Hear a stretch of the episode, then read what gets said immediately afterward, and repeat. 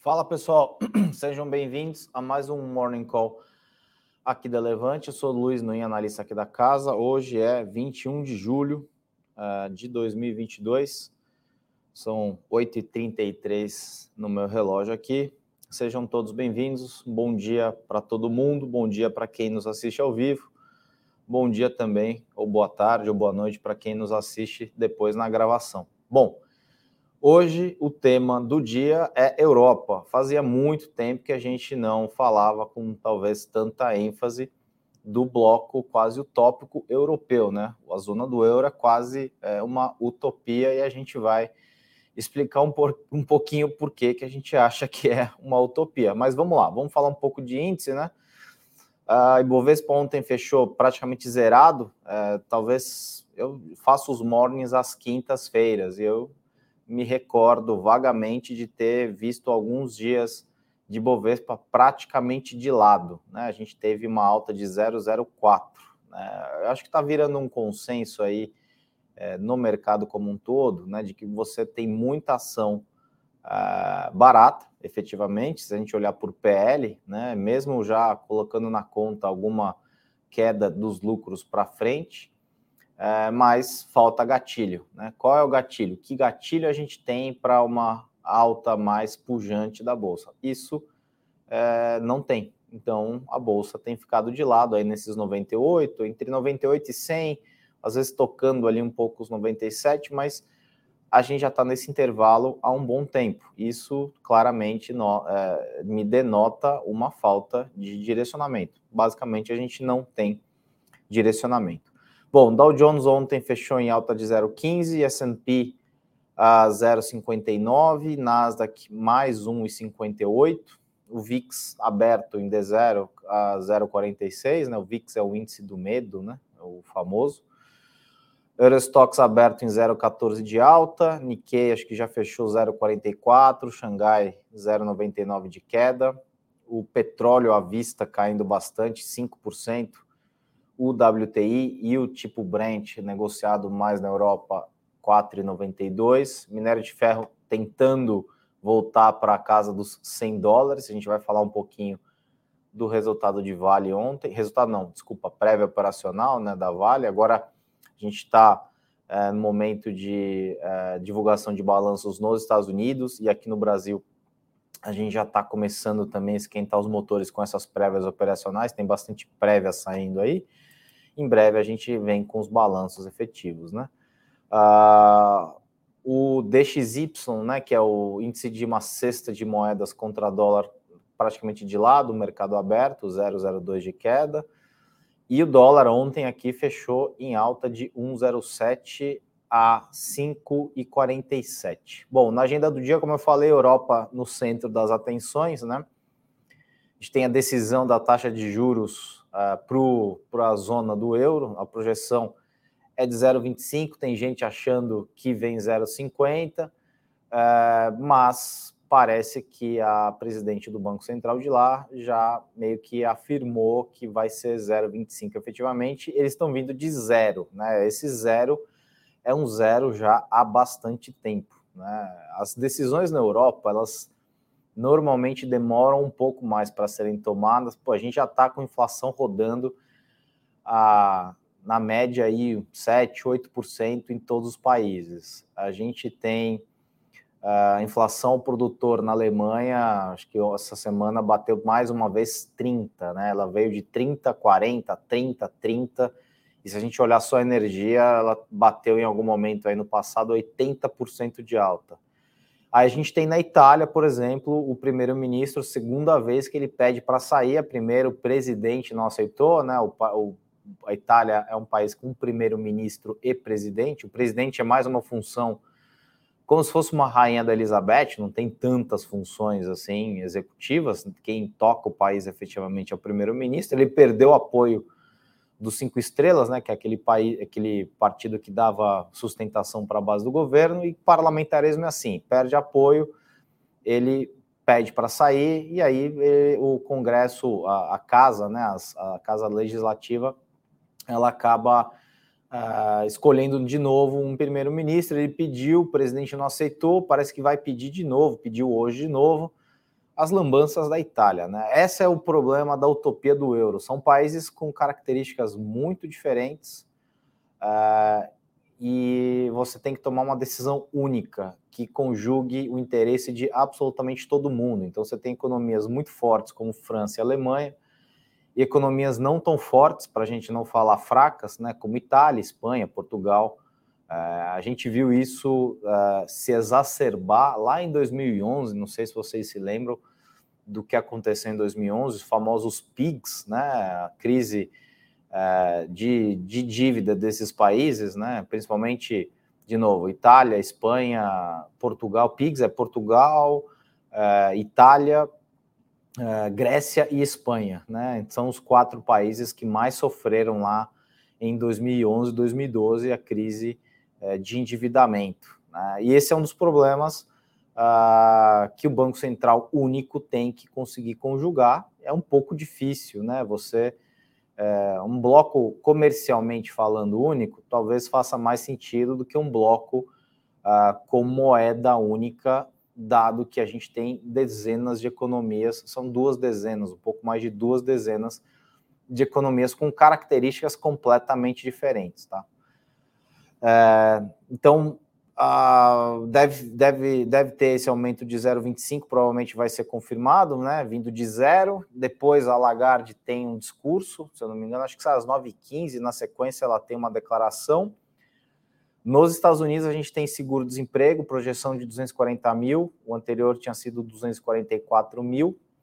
É, e também tem divulgação de índice de atividade industrial no Fed da Filadélfia, uh, para a gente medir mais ou menos uh, quanto tempo vai levar para efetivamente ser decretada a recessão nos Estados Unidos. Nos Estados Unidos, provavelmente já vai enfrentar uma recessão técnica agora no segundo trimestre, quando os dados forem divulgados. Né? A gente acompanha aquela ferramenta uh, do Banco Federal de Atlanta e ela já mostra aí há pelo menos 15 dias consecutivos uh, projeções de queda para o segundo trimestre, o que corrobora, o que junto do primeiro trimestre que já teve queda, a gente falaria, a gente está falando de uma recessão. E aí a Europa, de novo, no centro das atenções, não só pela,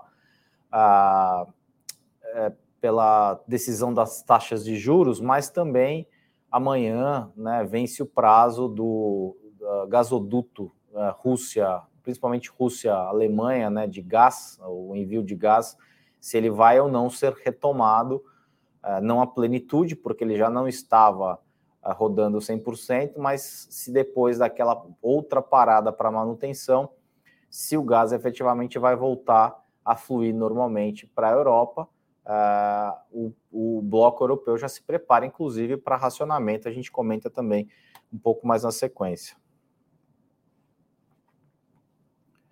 Vamos lá, deixa eu só dar bom dia aqui. Bom dia, Ricardo, Bruno Henrique, é, Marco Antônio, é, Maurício, bom dia, é, Alexandre, Rosenberg, Newton, Hamilton sempre com a gente aí, bom dia.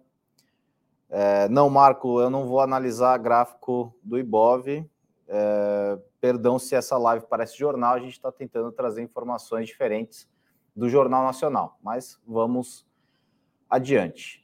Aqui no Brasil a gente não tem nenhuma, nenhum ponto na agenda muito, muito importante, né? A gente tem só ah, algumas notícias falando do teto de gastos, que parece que não é mais teto de gastos, né? Já que ele é descumprido sistematicamente, ele passa a não fazer muito sentido de existir, né? Ah, tem que o governo vai mandar orçamento agora em agosto para 2023 e aí tem a história do Auxílio Brasil, se a gente vai conseguir comportar dentro do orçamento de 23, os 600 ou os 400. Se forem 600, a gente dobraria praticamente, não dobraria, mas um pouco, quase, quase duas vezes o, o, o orçamento que a gente tem para esse programa, adicionando inclusive mais 2 milhões de famílias, a gente sairia de 89 bi que custa o programa para 150 bilhões, tá? Então essa talvez seja a principal notícia. Eu separei aqui uma outra notícia também, é, é, é, não tão importante, mas o ministro Guedes vai representar o Brasil na cúpula do Mercosul no Paraguai. É uma maravilha. Cúpula do Mercosul. Se a Europa, que é uh, tem muitos países com economias bastante fortes, né? Mas a gente tem, como falou, quando a gente falou, economias é, razoavelmente fracas também, não consegue formar um bloco. Imagina o Mercosul, né? O Mercosul, eu não sei muito bem qual é a função dele, né? Desde a sua fundação até hoje, praticamente eu não sei qual é o problema, tá? É, bom, essa história do corte, de, do, do corte no orçamento, né? A gente está falando de 5 bilhões para cumprir o teste de gastos no relatório bimestral de receitas e despesas, que precisa ser mandado ao Congresso nessa sexta-feira. Né? No fim de agosto, o governo vai ter que enviar para o Legislativo o projeto de lei com orçamento de 2023. E como eu falei, né? A gente está falando de 89 bilhões do programa. Uh, se a gente colocar mais 2 milhões de famílias e manter mantiver, na verdade, os 600 reais, a partir de 1 de janeiro, isso iria para 150 bilhões. Né? Agora, como é que a gente vai fazer para quem assumir a cadeira de presidente? Vai falar que é, diminuiu o auxílio de 600 para 400. Acho que ninguém quer isso na, na sua conta. Né? A gente também tem indicadores da Receita Federal hoje, arrecadação do mês de junho, a arrecadação ela tem sido usada sistematicamente, uma arrecadação temporária, né? A gente está vendo a arrecadação uh, muito por conta de inflação, então os números têm subido por causa da inflação, e você acaba usando essa fictícia aumento da arrecadação para uh, pacotes de bondades, e isso no final do dia não chega numa conta boa. Uh, em algum momento no tempo, essa conta vai ser efetivamente cobrada, tá? Uh, deixa eu ver. Ah, Banco do Japão. Banco do Japão também, né? O Banco do Japão é, manteve hoje inalterada a sua política monetária, né? O Japão, é, inflação rodando a 2 ponto alguma coisa, 2,3 parece que é a projeção atual, né? Ele veio de 1,5, depois veio para 2, para 2,3. Inflação de 2,3 no Japão é uma coisa praticamente nunca antes vista na história deste país. Né? Eles é um país que tem uma dívida PIB é, bastante grande e tem uma política monetária bastante diferente é, de outras regiões. Né? Vamos lá. Deixa eu só dar mais bom dia aqui para o pessoal. Bom dia, Mandinha, André, é, Cláudio. Fora do Brasil tem como investir? Aqui no Brasil tem, né? Tem, tem sim. Obrigado, Marcos, pela presen... Marco, pela presença. Nilson Francisco. É, é, Hamilton, Mercosul lembro somente de um título do Flamengo, Copa Mercosul. Não sei, é um negócio maravilhoso isso, cara. Eu não entendo, sinceramente, qual é o motivo disso. Né? Bom, é, Europa está dado que vai subir entre 0,25 ou 0,5, a gente acha que é 0,25, né? Isso, obviamente, vai ter um efeito acho que já está bastante dado essa conta. O que vai acontecer, eu acho que é mais do que vier em termos de discurso, olhando para frente, né? Essa fortaleza que o dólar tem mostrado nos últimos dias é também reflexo disso, né? Dessa situação bastante drástica do ponto de vista de energia que a Europa está vivendo. A história do gás parece que ele vai voltar efetivamente, mas a gente já estava rodando a só 40% do que a gente tinha anteriormente, e a União Europeia começou a fazer planos de racionamento é, de pelo menos 15% hoje, para uh, uh, que o, o estoque para o inverno, que aí sim o problema é bem maior, ele pode, é, ele seja acomodado, né? Então, é, de uma forma ou de outra, o gás virou é quase que um. O petróleo sempre teve uma característica, né, petróleo e seus derivados, né? Gás é um, é, não é derivado, mas é um, é um produto semelhante a petróleo, né? A mesma origem, basicamente. É, ele sempre teve uma, uma, é, uma precificação física, né? Então, do, do lado de oferta e demanda, efetivamente, quanto se consome, quanto se produz. E no caso do petróleo, bastante geopolítico, né? Então, as tensões políticas ao redor do mundo sempre foram muito importantes para a precificação de petróleo.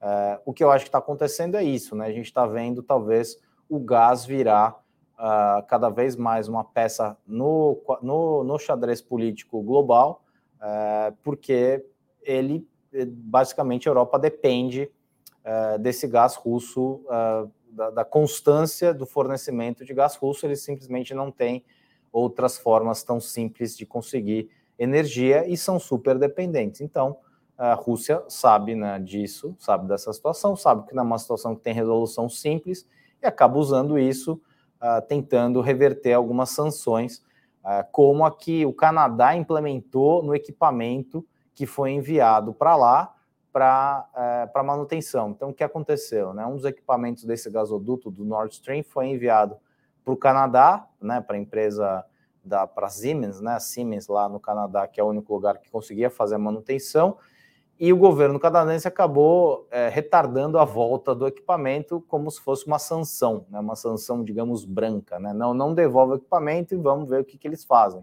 Na verdade, o que aconteceu foi que é, adicionou mais uma pitada de emoção, entre aspas, é, para essa história é, que já virou uma novela, né?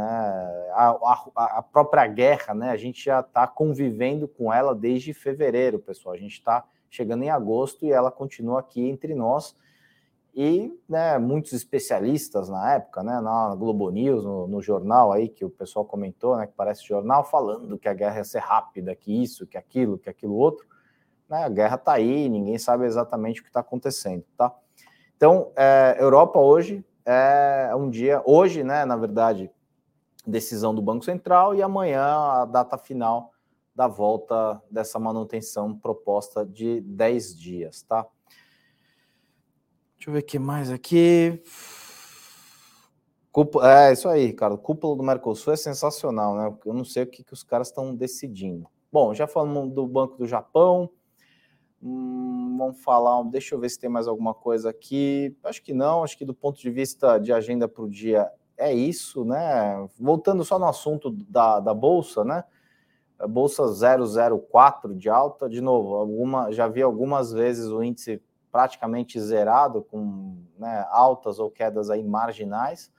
Isso not, claramente é uma, uma falta de, de, de direcionamento. Né? Você não sabe exatamente se Estados Unidos está passando por uma coisa semelhante, né? Tá, os Estados Unidos está em, em, em, franca temporada de resultados. A gente está vendo alguns resultados mais ou menos, alguns resultados talvez um pouco melhor do que se esperava.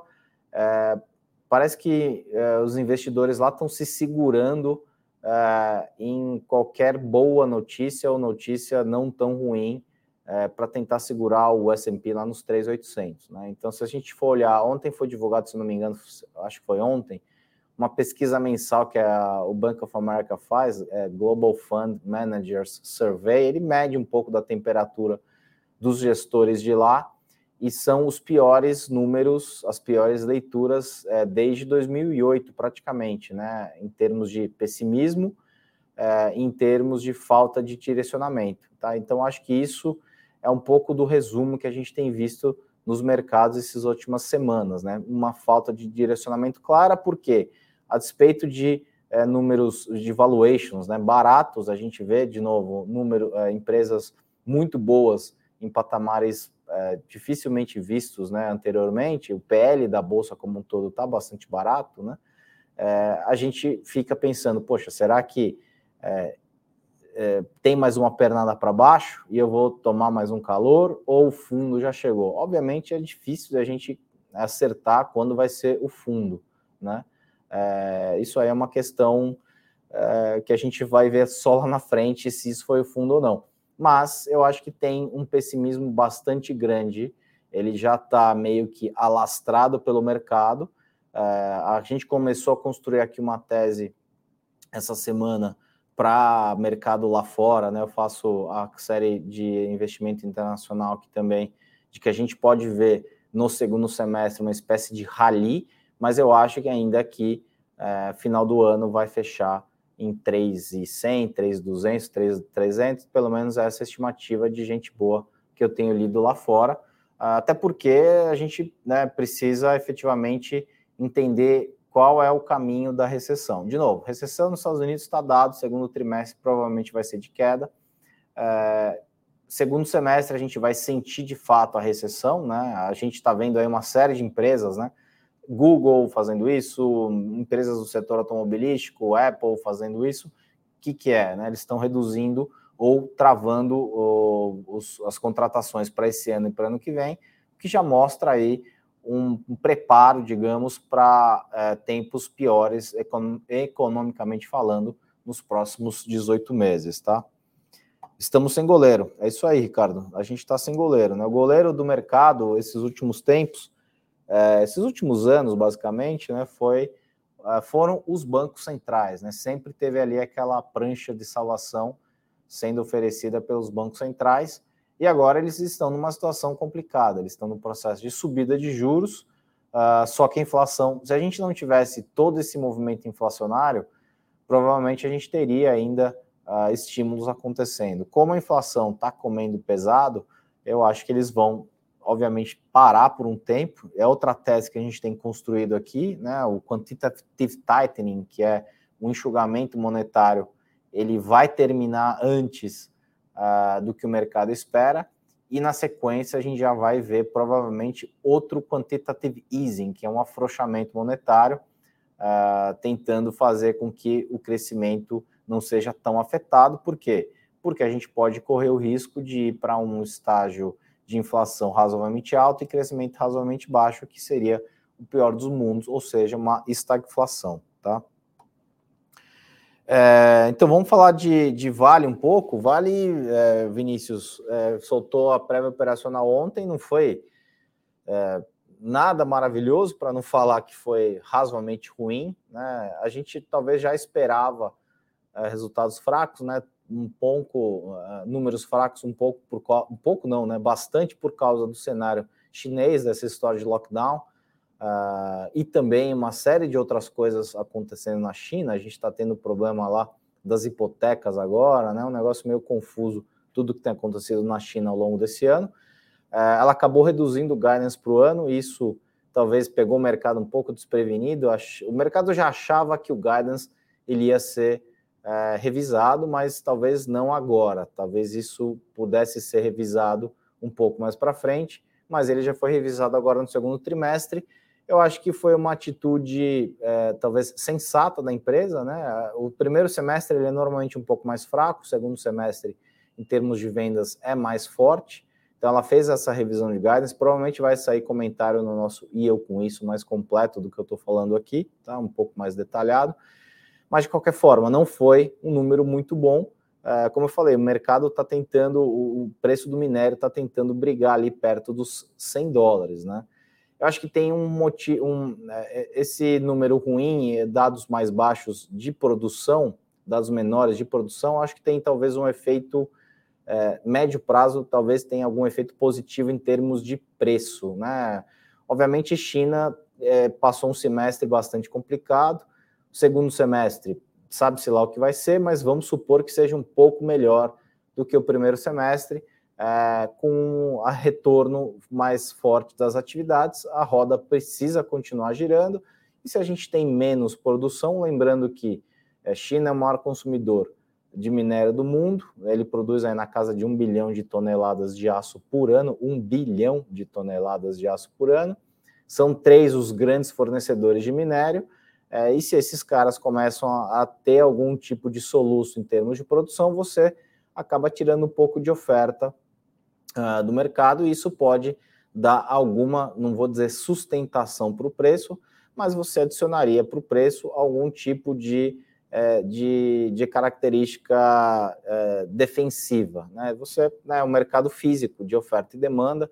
O mercado de minério de ferro ele é muito mais físico do que financeiro. Né? Então, como eu falei, petróleo ele tem o financeiro que tem a ver com geopolítica e o mercado físico. Ouro tem o financeiro e o mercado de risco, né? O ouro é visto como hedge contra risco. Cobre é a mesma coisa, tem uh, o mercado financeiro e o mercado físico. O minério ele não tem tanto essa característica de mercado financeiro, ele é mais um mercado físico, efetivamente.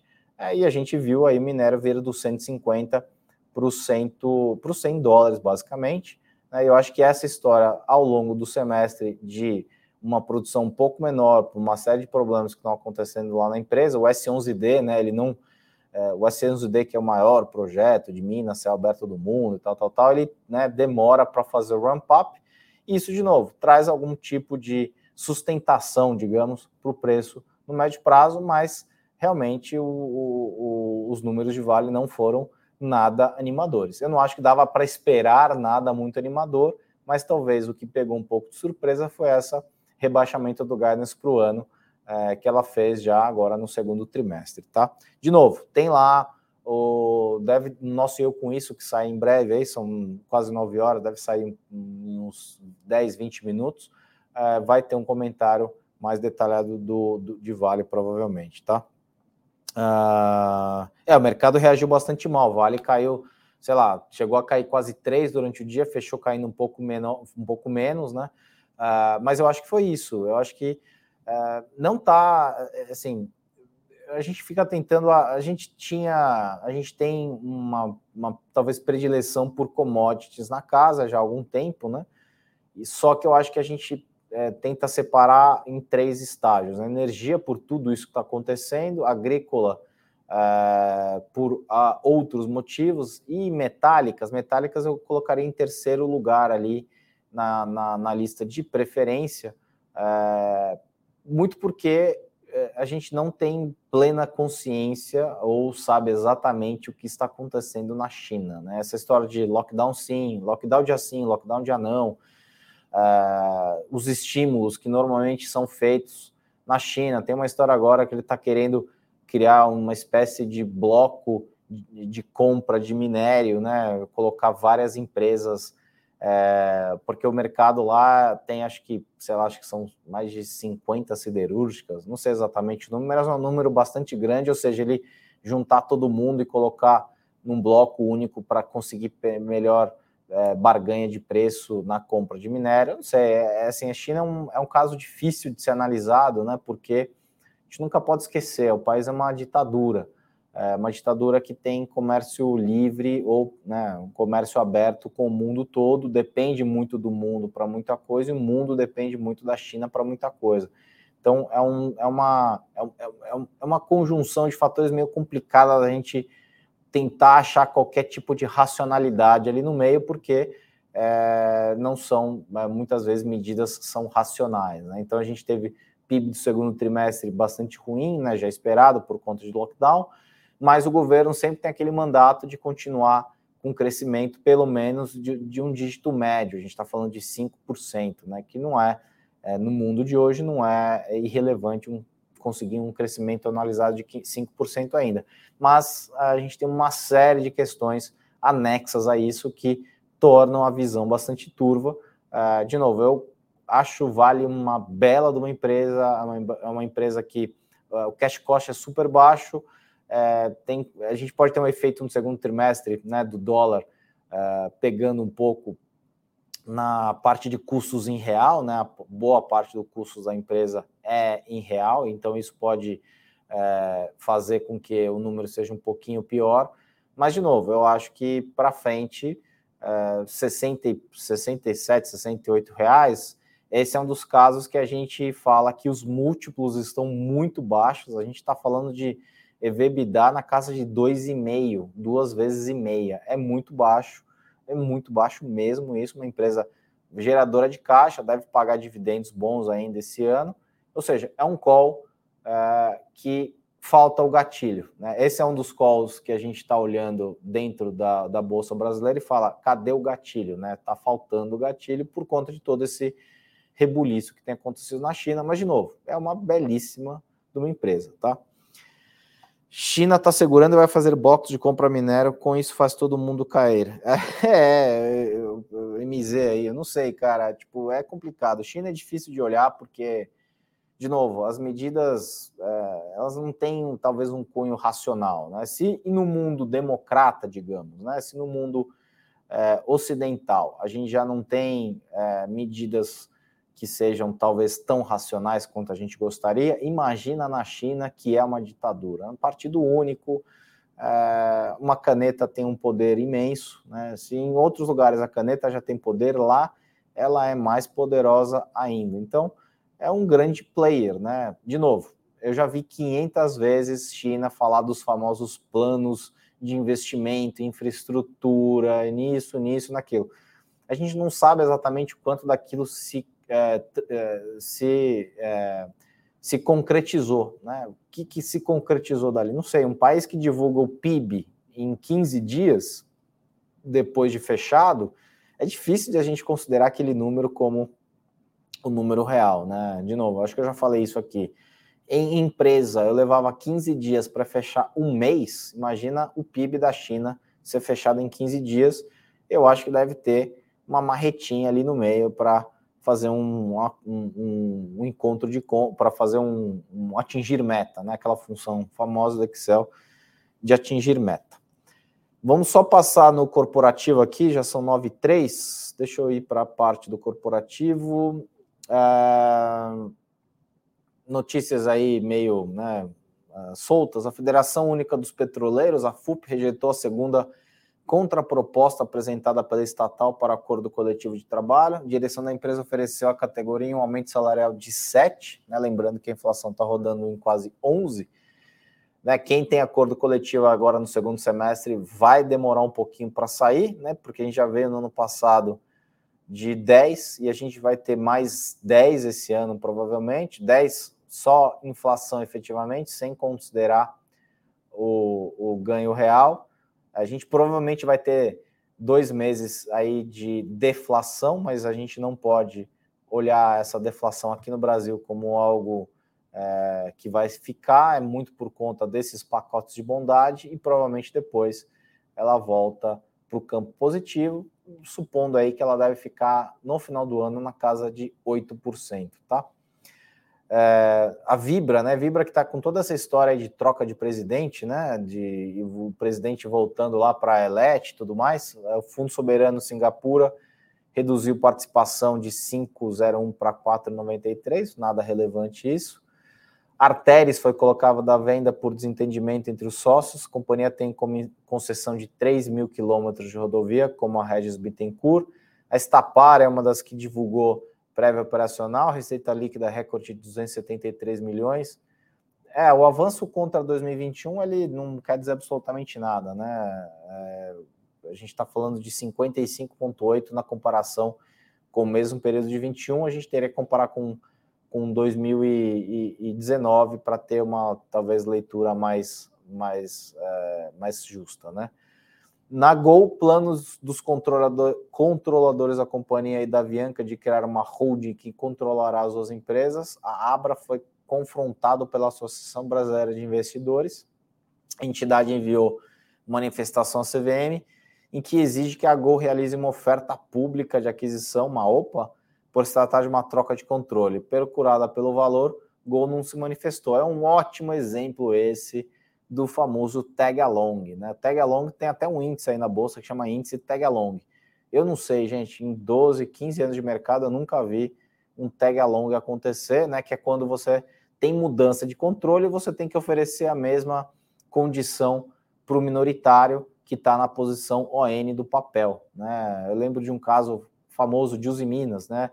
O Steinbrück da CSN comprando Usiminas a mercado, havia uma troca clara de controle, ele fez uma OPA para aquisição de um, da parte do bloco de controle, e isso não foi, é, e assim, era uma, uma oferta, papel na tela em 20, uma oferta de 40, e aquilo não foi feito tag along, ou seja, isso foi estendido para os uh, uh, os outros acionistas. Né? O Brasil é um país complicado do ponto de vista de governança, mas a gente tem o índice de tag along, índice de governança, índice disso, índice daquilo, né? Uma coisa é, que não faz o menor sentido de existir, tá? Minerva concluiu a oferta da 12ª emissão de debentures, com captação de um milhão e meio. BR Properties comunicou que concluiu a venda de ativos para o grupo Brookfield, né, uma, uma, uma, transação grande, né, de quase 6 bilhões de dólares, é uma transação que havia sido anunciada em maio. Uh, a Even aprovou a emissão de 360 milhões em debêntures. Clabin, Clabin, uma notícia grande, né? Aprovou a construção de uma nova unidade de papelão ondulado na cidade de Piracicaba. O projeto Figueira terá um investimento bruto de até 1 bilhão e meio entre 2022 e 2024. O Santander, né, o, o Tribunal Regional do Trabalho manteve condenação ao banco, que terá de pagar a indenização de 275 milhões por danos morais coletivos em razão de metas abusivas, adoecimentos mentais e práticas de assédio moral aos empregados, uma notícia do UOL falando disso aí. E a última notícia maravilhosa: Traders Club fechou acordo para aquisição de participação na Galícia Educação por 2 milhões de reais. Essa empresa está envolta em bastante polêmica nos últimos tempos. Nos abstemos de comentar a esse respeito, tá? É... Ô Nelson, bom dia. Só pra... É isso aí, estou chegando agora. Você e Henrico se revezam pela manhã para comentar o mercado? É, na verdade a gente está com umas escalas na. O Henrico está fazendo morning de segunda, quarta e sexta. O Fernando está fazendo as terças e eu estou fazendo as quintas. Né? A gente está tentando trazer é, uma, uh, múltipli, uma, uma plurari, plura, plurari, desculpa pessoal, pluralidade de ideias né, e de pontos de vista. A gente acredita bastante nesse confrontamento de ideias. Né? A gente, obviamente, tem a, as nossas convicções, a gente tem as nossas próprias ideias, a gente tem as ideias é, como casa de investimento, né, como casa de research, obviamente, mas a gente também tem pontos de vistas diferentes a respeito dos mesmos temas. Eu acho que a ideia construída é, sob essa perspectiva ela fica mais forte, então a gente está tentando trazer essa mudança um pouco é, dos pontos de vista para adicionar mais valor na tomada de decisão. Tá bom? É isso, pessoal. 9 e 10. Obrigado para quem nos assistiu até agora. Quem gostou, deixa uh, o like aí embaixo. Uh, de novo, a gente tenta fazer um, um trabalho honesto, uh, sem nenhum. tentando nos afastar, no, tentando nos afastar de nossos vieses e sem leitura de retrovisor. Ah, isso ontem, isso aqui, isso aqui. A gente está tentando traçar cenários para frente, né? A gente tenta isso fazer, tenta fazer todos os dias, né? Como diria, sempre me esqueço, mas é difícil fazer projeções ainda mais sobre o futuro. É o que a gente tenta fazer aqui. De novo, às vezes a gente erra, às vezes a gente acerta. Final do dia tem fechamento de mercado com o Flávio Conde. O Henrico está de volta amanhã. É, só comentando os, os materiais que a gente deixou aí embaixo, são materiais bastante legais. A gente deixou é, um comparativo entre Vivo, TIM e Oi, né? Qual a melhor ação? Uma agenda de dividendos para julho, né? Para vocês conferirem quais serão as empresas que vão pagar proventos no mês de julho. VEG, né? VEG sai resultado, acho que a gente vai comentar também no meu com isso. Passei, passei rápido aqui é, não sei se saiu ontem, eu li ao longo do dia, foi um resultado ok, mas com pressão em margem, como já era de se esperar. Tem aí um relatório de VEG, VEG é uma belíssima empresa, é né? uma das empresas que eu colocaria no, no mesmo, no mesmo, na mesma cesta de Vale, né? os múltiplos talvez não tão baratos, mas é uma excelente empresa. Isso sim é um investimento. Aquela empresa é, talvez para mim, VEG é uma das empresas que tem a, é, que é mais tecnológica da bolsa uh, e não essas outras do carnezinho gostoso. Uh, tecnologia. Qual é a tecnologia de um carnezinho? Nenhuma, né? Mas uh, por algum momento o pessoal achou que era tech. e também um relatório para empresas de locação de veículos. Tá certo, pessoal? É isso, fico por aqui. Agradeço bastante a audiência de todo mundo. Deixem comentários, li todos os comentários aqui é, no chat. É, deixem comentários também no, no, no vídeo, críticas, sugestões. A gente lê absolutamente tudo. A gente concorda, às vezes a gente discorda, mas a gente segue tentando fazer um trabalho bastante diligente, tá bom? Estou de volta na próxima quinta. Flávio Conde hoje à noite, Henrico de volta amanhã. Um bom dia a todo mundo. Até mais.